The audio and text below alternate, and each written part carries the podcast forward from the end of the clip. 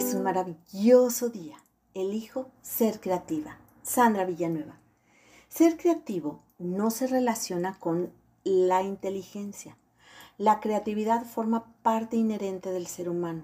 Se puede manifestar en las diferentes maneras de solucionar situaciones que se presentan. Todos podemos aprender a potenciarla, a ponerla a nuestro favor y de la comunidad. La creatividad se puede comparar con un músculo. Cuando se ejercita se fortalece, crece. La creatividad es un músculo excepcional que tenemos a nuestro alcance. Gracias a ella podemos tomar mejores decisiones, pues nos permite innovar, hallar de manera más sencilla respuestas a problemas cotidianos.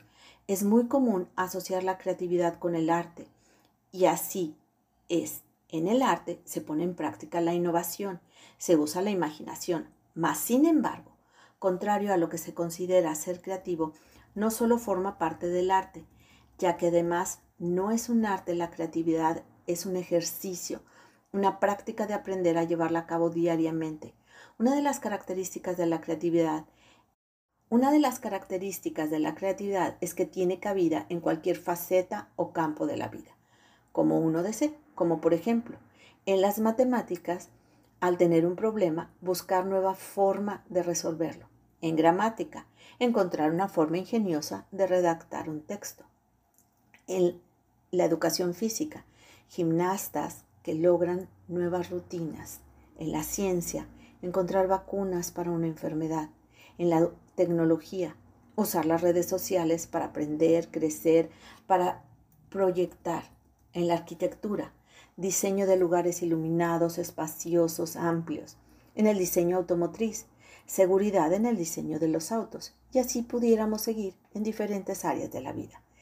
Edward de Bono afirma que todos somos creativos, que todos tenemos esa habilidad. Sin embargo, en ocasiones, la educación apaga la espontaneidad, imaginación, innovación, estas fuerzas que son sensacionales y las cuales ayudan a desarrollar la creatividad. Ser creativo, una herramienta que nos brinda mucho poder, pues aporta nuevas soluciones e ideas que permiten adaptarse a un entorno que se encuentra en continuo cambio. Cabe mencionar que también mejora las relaciones interpersonales gracias a usar diferentes y nuevos hábitos y formas de comunicación. La creatividad permite salir de la rutina, empuja a salir de la zona de confort y conformismo, educando a la mente para comprender, ver, imaginar, crear la realidad desde diferentes perspectivas y facilitar la resolución de problemas. Es importante desarrollar y mantener la creatividad, pues es la manera de abrirse, despertar de manera diaria a una mejor calidad de vida. Myers define la creatividad como capacidad para producir nuevas y valiosas ideas. Distintas salidas de creatividad dependen de la cultura, significa expresar temas familiares de una nueva forma o en las tareas diarias. Myers identifica cinco componentes de la creatividad. 1. Competencia.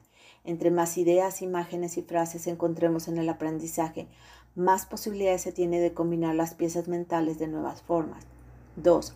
Pensamiento imaginativo. Proporciona la capacidad de ver las cosas de distintas formas, de reconocer modelos, de establecer conexiones. 3. Personalidad audaz. Tolera la ambigüedad y el riesgo, persevera en superar los obstáculos del camino y busca nuevas experiencias en lugar de seguir la corriente.